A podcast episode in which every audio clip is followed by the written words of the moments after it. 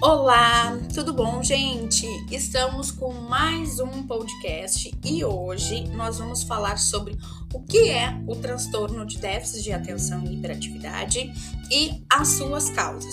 Então, não perca esse podcast, fique ligadinho. Se vocês tiverem dúvidas, por favor, é só trazer ali nos comentários, ok? Então, vamos lá, vamos falar um pouco sobre o transtorno de déficit de atenção e hiperatividade. Que, que é esse transtorno, Daiane? Bom, o transtorno de déficit de atenção e hiperatividade ele é um transtorno neurobiológico. Mas o que significa isso, tá? O transtorno neurobiológico ele afeta as estruturas do sistema nervoso, trazendo então assim então complicações. No TDAH traz então é, complicações como desatenção, inquietude e impulsividade, tá?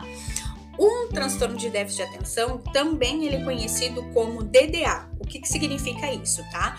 Distúrbios de déficit de atenção. Mas assim, Daiane, né, vocês devem estar se perguntando, tá, mas qual é a diferença do distúrbio e do transtorno?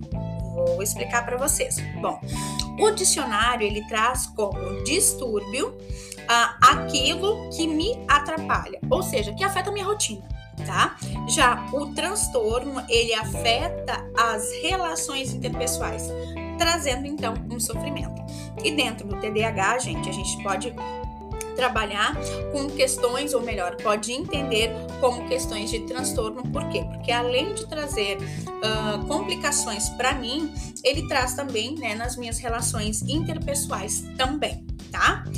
Agora, vamos falar sobre as causas, tá?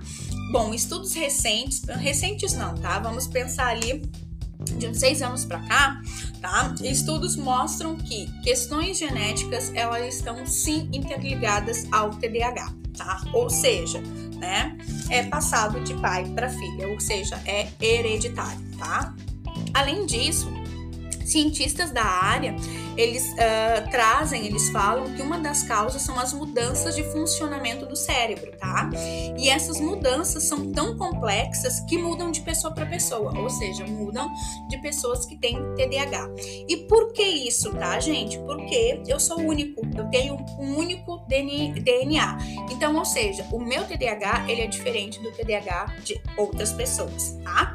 Mas assim, gente, é óbvio, né, que existe uma média aí, até mesmo para que a gente possa ter um padrão, ter uma escala, né, de padrão. Para que possamos então classificar dentro de, do diagnóstico, dentro de uma média, tá? Então, assim, é óbvio que uh, uh, as pessoas são diferentes por terem DNAs diferentes, mas a gente precisa também classificá-los dentro de uma média, tá? E estudos também falam, gente, que essas complicações, essas causas, elas podem estar ligadas ao estresse durante a gravidez, que podem sim afetar, né, a, a, a neurobiologia do bebê, tá?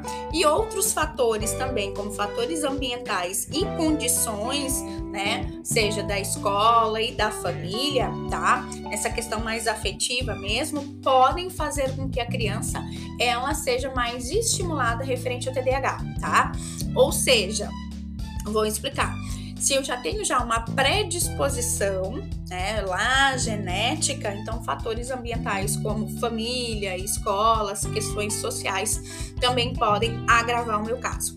Ok, gente? Então, esse foi né, um breve relato para vocês falando um pouquinho sobre o que é e as causas do TDAH, ok? Espero que vocês tenham gostado e até a próxima!